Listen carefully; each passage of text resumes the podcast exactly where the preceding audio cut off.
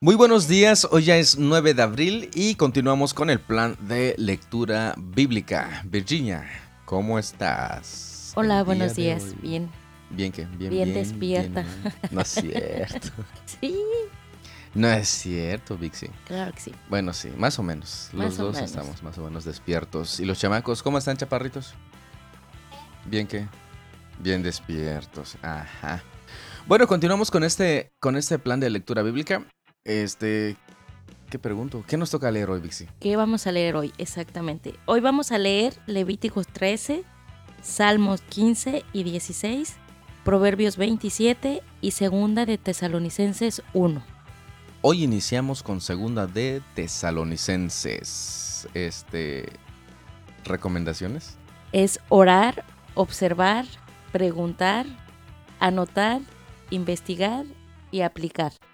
Perfecto, esas son las recomendaciones, recuérdelas muy muy bien para este que cuando usted lea vaya siguiendo la lectura, vaya interactuando con con el texto, eso es muy muy importante. ¿Estamos listos, muchachos? Sí, listos. Sí, capitán, Ay, estamos Pensé listos. que ellos iban a decir. No, no contestan. Bueno, pues vamos a, a iniciar. Café, ¿listos? Comenzamos. Comenzamos.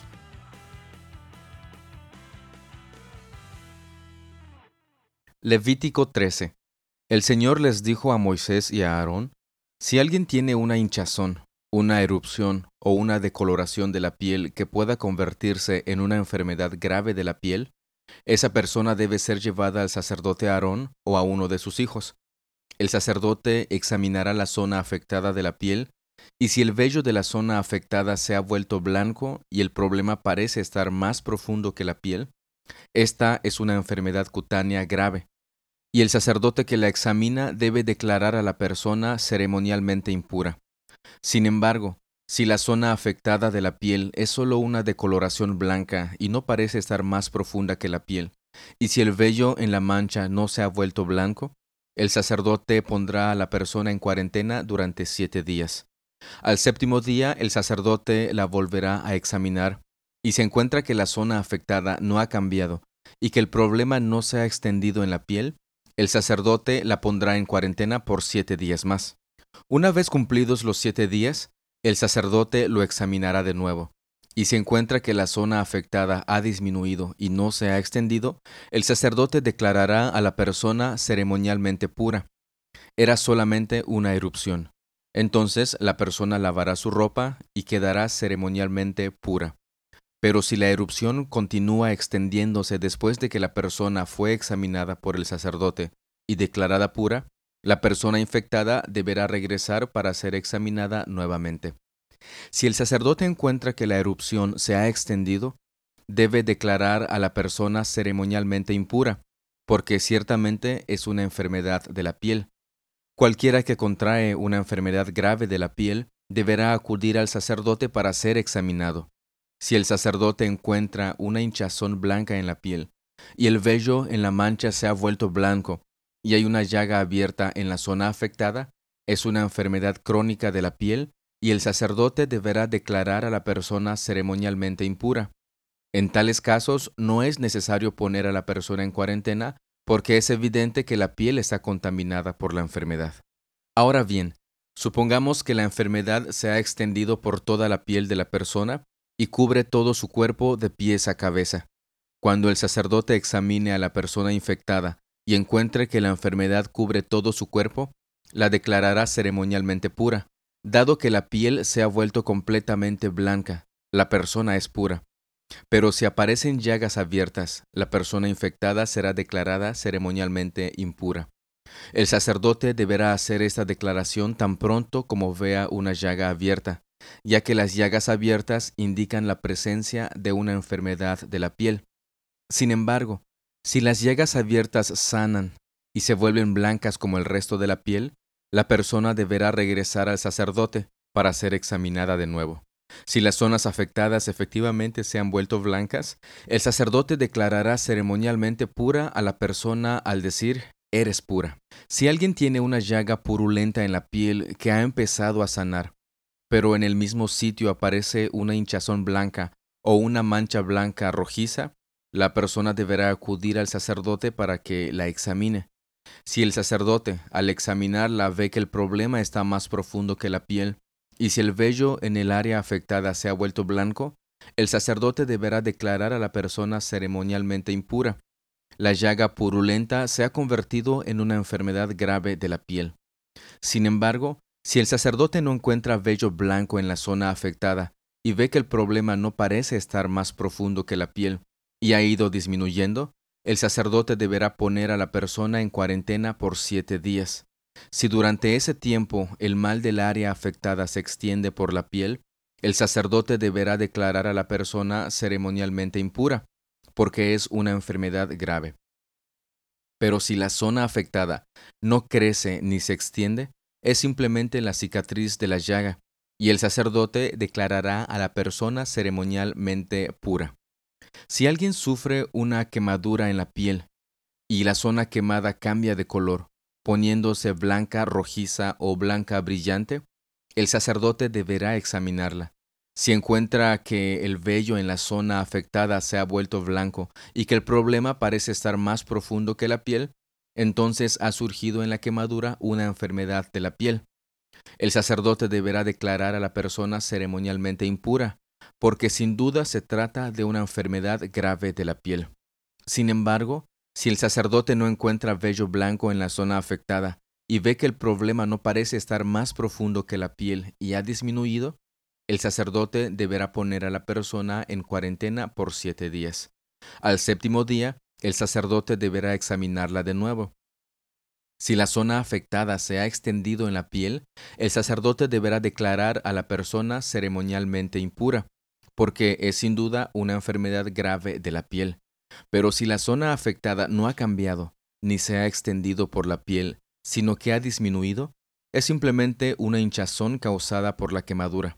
Luego el sacerdote declarará a la persona ceremonialmente pura, porque es simplemente la cicatriz de la quemadura.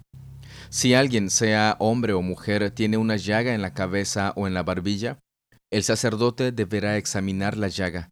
Si encuentra que está más profunda que la piel y contiene vello delgado y amarillo, el sacerdote deberá declarar a la persona ceremonialmente impura. Se trata de una llaga costrosa en la cabeza o en la barbilla.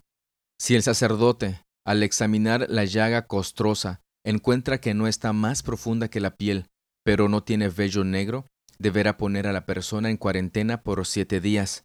Cumplidos los siete días, el sacerdote deberá examinar la llaga de nuevo.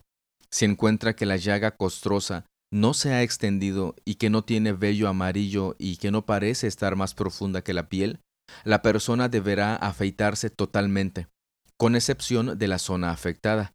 Luego el sacerdote deberá poner a la persona en cuarentena durante otros siete días.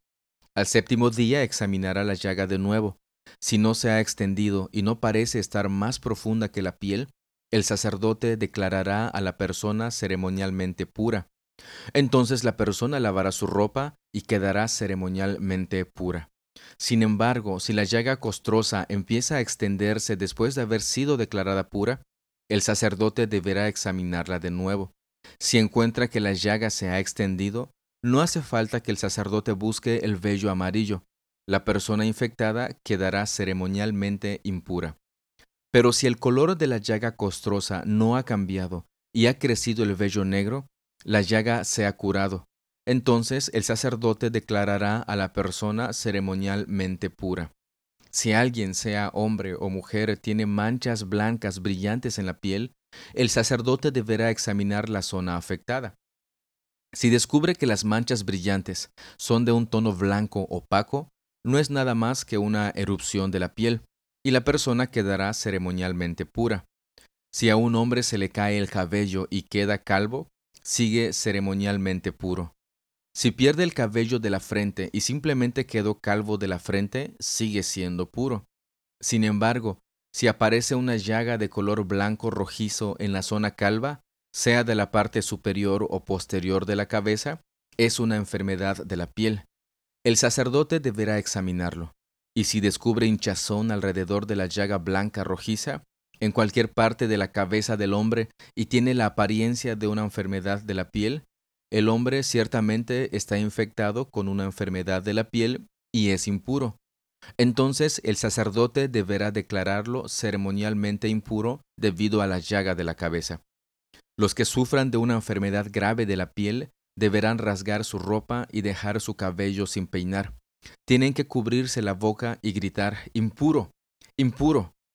Permanecerán ceremonialmente impuros todo el tiempo que les dure esa enfermedad y deberán vivir aislados en un lugar fuera del campamento.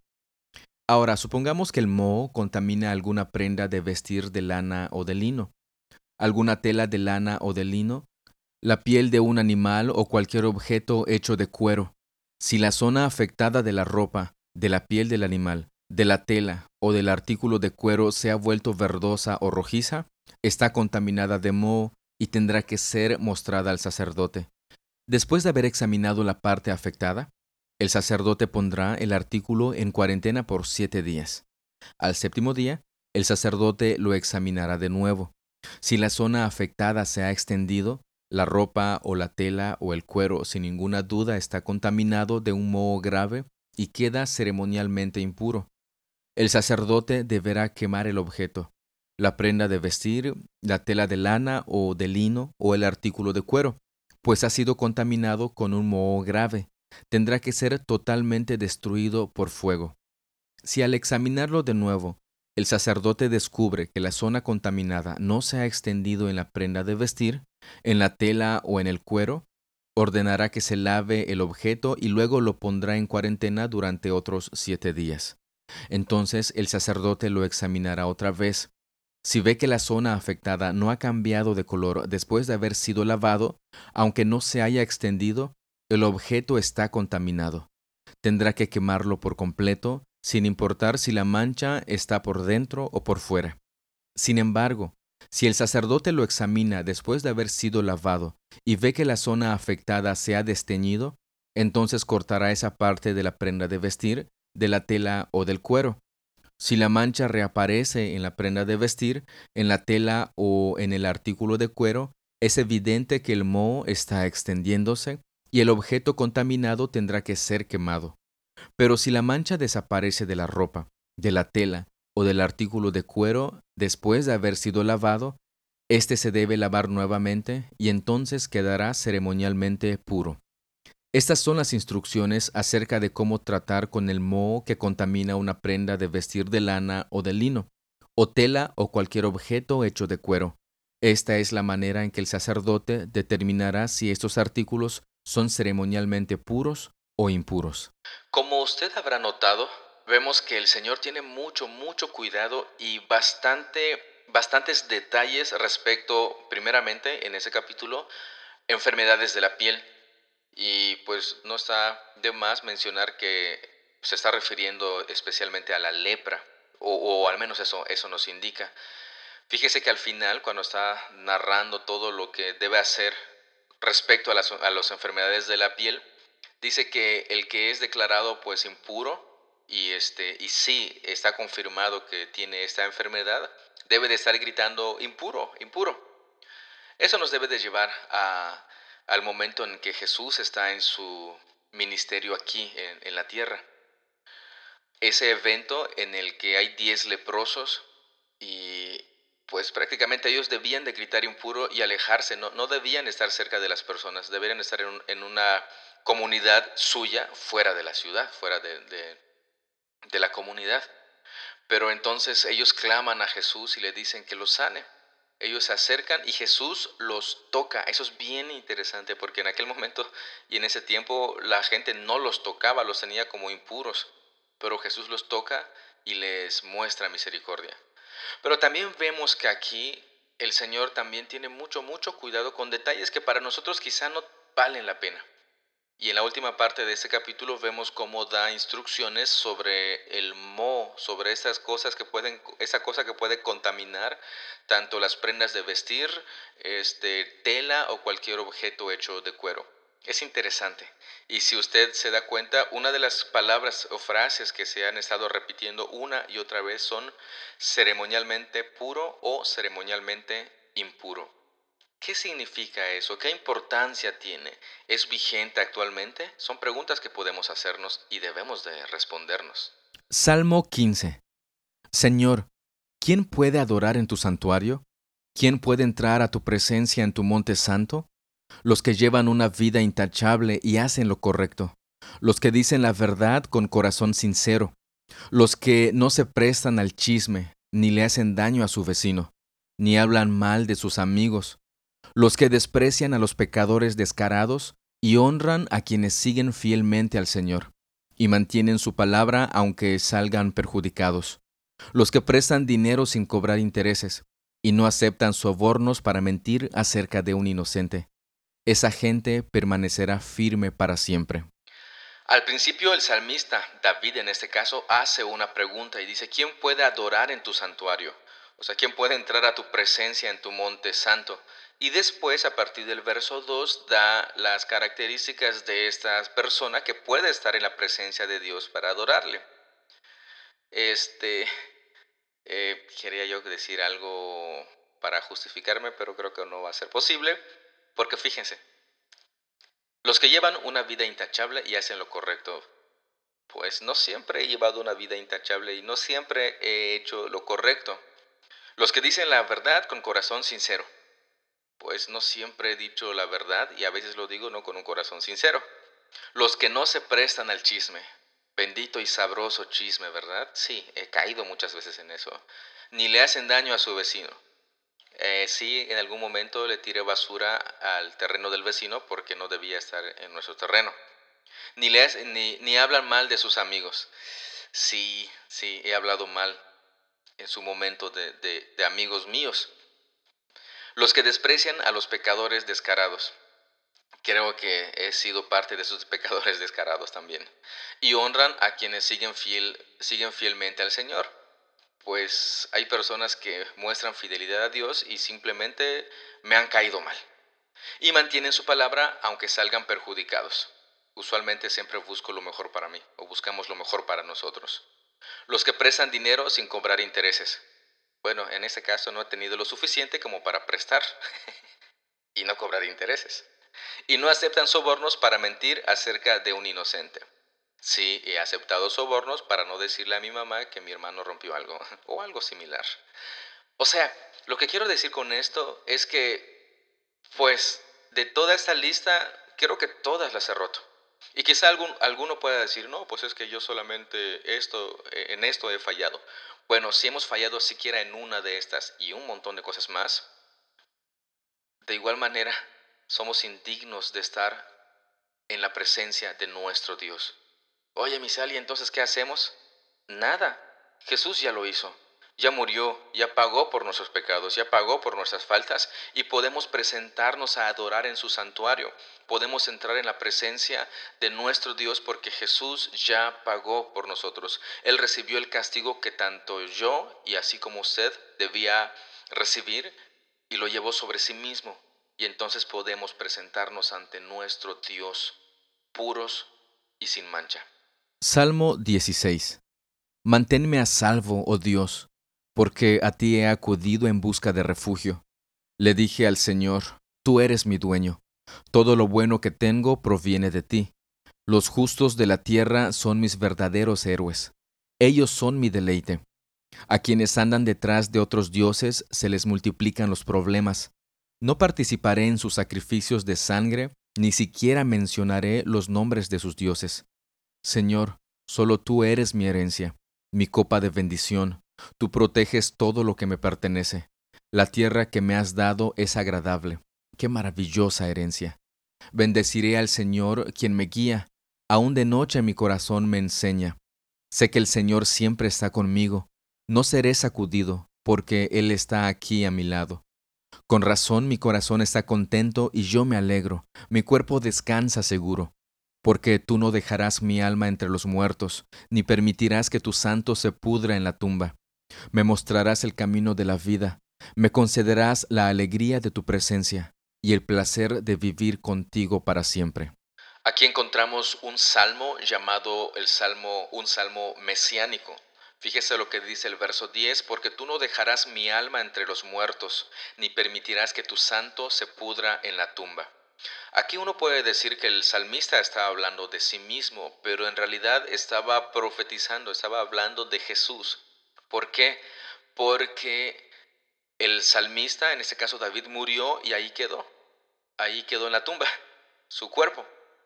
En el caso de nuestro Señor Jesucristo, pues justamente lo que este salmo dice, no, tú no dejarás mi alma entre los muertos, ni permitirás que tu santo se pudra en la tumba. Este salmo es considerado ese salmo mesiánico. De hecho, es también referido en el Nuevo Testamento cuando Jesús resucita.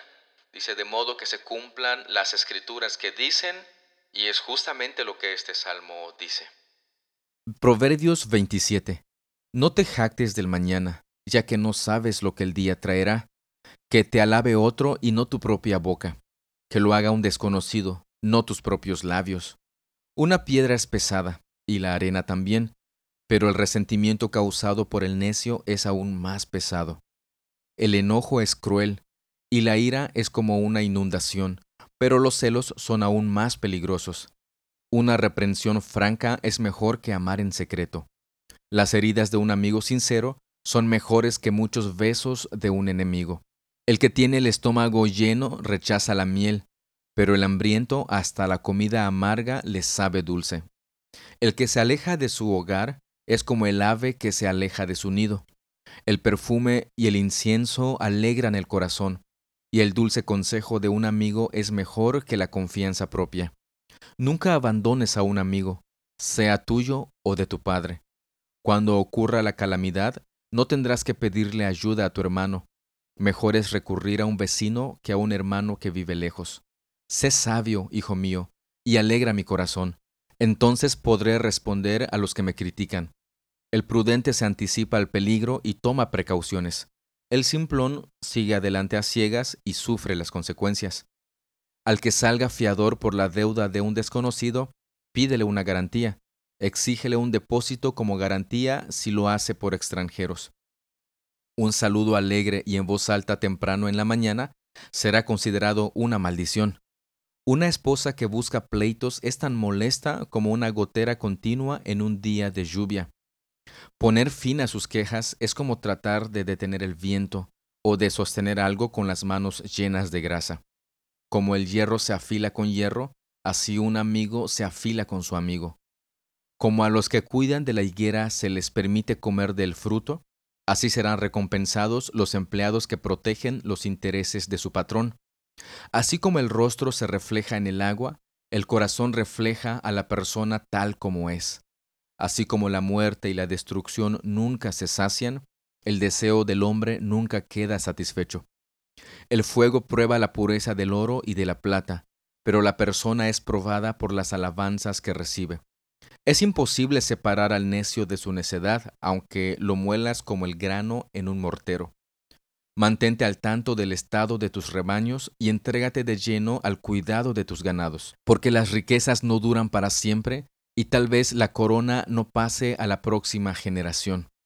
Cuando se haya cosechado el heno y aparezca la nueva cosecha y se recojan las hierbas de los montes, tus ovejas proveerán la lana para vestirte, y tus cabras servirán para comprar un campo, y tendrás suficiente leche de cabra para ti, para tu familia y para tus criadas. Solamente quiero mencionar un proverbio, que es el versículo 17. Dice, como el hierro se afila con hierro, así un amigo se afila con su amigo. ¿Qué es lo que este proverbio significa? ¿Qué es lo que este proverbio nos enseña? ¿Estamos siendo amigos? tenemos amigos, cómo apoyamos y ayudamos a nuestros amigos, etcétera, etcétera. ¿Qué preguntas tiene usted respecto a los demás proverbios o a este? Y aún más importante, ¿estamos siendo verdaderos amigos? Segunda de Tesalonicenses 1. Nosotros, Pablo, Silas y Timoteo, escribimos esta carta a la iglesia en Tesalónica a ustedes que pertenecen a Dios nuestro Padre y al Señor Jesucristo. Que Dios nuestro Padre y el Señor Jesucristo les den gracia y paz. Amados hermanos, no podemos más que agradecerle a Dios por ustedes, porque su fe está floreciendo y el amor de unos por otros creciendo. Con orgullo les contamos a las demás iglesias de Dios acerca de la constancia y la fidelidad de ustedes en todas las persecuciones y privaciones que están sufriendo Y Dios usará esa persecución para mostrar su justicia y para hacerlos dignos de su reino por el cual sufren. En su justicia Él les dará su merecido a quienes los persiguen. Y Dios les brindará descanso a ustedes que están siendo perseguidos y también a nosotros cuando el Señor Jesús aparezca desde el cielo. Él vendrá con sus ángeles poderosos en llamas de fuego y traerá juicio sobre los que no conocen a Dios y sobre los que se niegan a obedecer la buena noticia de nuestro Señor Jesús. Serán castigados con destrucción eterna, separados para siempre del Señor y de su glorioso poder. Aquel día cuando Él venga, recibirá gloria de su pueblo santo y alabanza de todos los que creen. Esto también los incluye a ustedes, porque creyeron lo que les dijimos acerca de Él. Así que seguimos orando por ustedes, pidiéndole a nuestro Dios que los ayude para que vivan una vida digna de su llamado, que Él les dé el poder para llevar a cabo todas las cosas buenas que la fe los mueve a hacer. Entonces el nombre de nuestro Señor Jesús será honrado por la vida que llevan ustedes y serán honrados junto con Él. Todo esto se hace posible por la gracia de nuestro Dios y Señor Jesucristo. Nuevamente el apóstol Pablo habla en esta carta, en esta epístola, referente a la venida de nuestro Señor Jesús. En este caso también menciona también el castigo que recibirán aquellos que no creyeron en Él. Y es de llamar la atención que en el versículo 10 dice, aquel día cuando Él venga recibirá gloria de su pueblo santo y alabanza de todos los que, fíjese, creen. Esto también los incluye a ustedes porque creyeron lo que les dijimos acerca de Él. Es precisamente eso, los que creen en Él pues van a recibir lo que el Señor ha prometido a, a ellos. Versículo anterior, un versículo anterior, en el versículo 9 dice, los que no creyeron en Él, dice, serán castigados con destrucción eterna. Es lo que se conoce mucho como el infierno. Pero fíjense, ¿qué es lo que hace al infierno realmente un infierno? Está en la segunda parte de este versículo. Dice, separados para siempre del Señor y de su glorioso poder. Imagínense una eternidad sin esperanza, una eternidad sin siquiera tener este, la promesa de que el Señor otra vez estará con ellos. No, para nada. Va a ser una separación total, una separación completa. Ni su gracia ni su misericordia serán con estas personas. Eso, eso es realmente un infierno, lo peor que cualquier persona puede estar viviendo y sufriendo. Pues de esta manera concluimos la lectura del día de hoy. Coméntanos, Vicky, impresiones. hoy no tengo impresiones. Bueno, sí, solamente me quedé con, la pregunta que te decía de que yo no sabía que el pueblo en, Levítico estaba ahí también para, para la, la ceremonia de purificación. Yo solamente creía que el sacerdote era el que entraba al lugar santísimo y que la gente, no sé, no sé por qué pensaba que estaba en algún otro lugar, pero que no podían estar cerca. Pero pues ya que me aclaraste que, que sí, me quedé pensando en eso, fíjate. Pues únicamente el sacerdote podía entrar al lugar santísimo, nadie más, y una vez al año. Pero las ofrendas por los pecados era de manera continua y obviamente la gente tenía que llevar su, su ofrenda por el pecado. No, no lo llevaba y y este y se iba a su casa, no, sino que estaba ahí en, en, ese en ese momento y en ese lugar designado pues para que ellos pudieran estar este, allá también. Pero lo hacía el sacerdote. O sea, ellos llevaban la ofrenda y el sacerdote era el que hacía el... Exacto. El, ah, el sacerdote es el mediador. O sea, un hombre, vamos a llamarle, que no sea sacerdote, no podía hacer eso por sí mismo. El sacerdote era el que mediaba para, que, para ofrecer ese sacrificio y así Dios pueda perdonar el, pecado de esa persona. El, así, por ejemplo, yo voy, yo no podía hacer ese sacrificio para que mis pecados sean perdonados. Tenía que ser un sacerdote que, que pudiera ser como mediador entre Dios y yo. Y obviamente eso nos lleva, como, como creo que estamos entendiendo, a nuestro Señor Jesucristo. No hay otro mediador entre Dios y los hombres, sino que solamente Jesucristo, hombre nuestro sacerdote, el que, el que se ofreció a sí mismo. Ni siquiera nosotros le entregamos un corderito para que él este, lo, sacrificara. Se ofreció a sí mismo como ese cordero pascual para pues perdón de, de pecados. Y es justamente a lo que nos apunta ese relato en Levíticos, todas estas ceremonias de purificación y santidad, es justamente a lo que nos está apuntando. Este, tengamos mucha, mucha este, paciencia en verlo, en observarlo y seamos diligentes en, ver lo que precisamente nos está mencionando allá en, en Levítico. Y, prácticamente el Pentateuco nos muestra mucho, mucho de esto. ¿Algo más, Vixi? Este, no, nada más. Me quedé con esa impresión. Ah, ok, perfecto, pues muchas gracias. Y de esa manera, creo que ya dije que ya concluimos. Este, ya, ya empezamos a comentar un poquito más. Ya en su momento habrá este, una persona que nos acompañará para ampliar un poquito más respecto a esto. Ya en su momento sabrá quién es. Pero quizá no, la, no lo conozca, lo conocerá en su momento. Este, pues muchas gracias a usted por su tiempo. Muchas gracias por su atención. Dios los bendiga. Recuerde que si tiene observaciones, en, el, en la descripción está el enlace para que usted nos lo pueda hacer llegar. Pues sin más por el momento, cuídese un montón, tenga un excelente día. Hasta mañana. Hasta luego.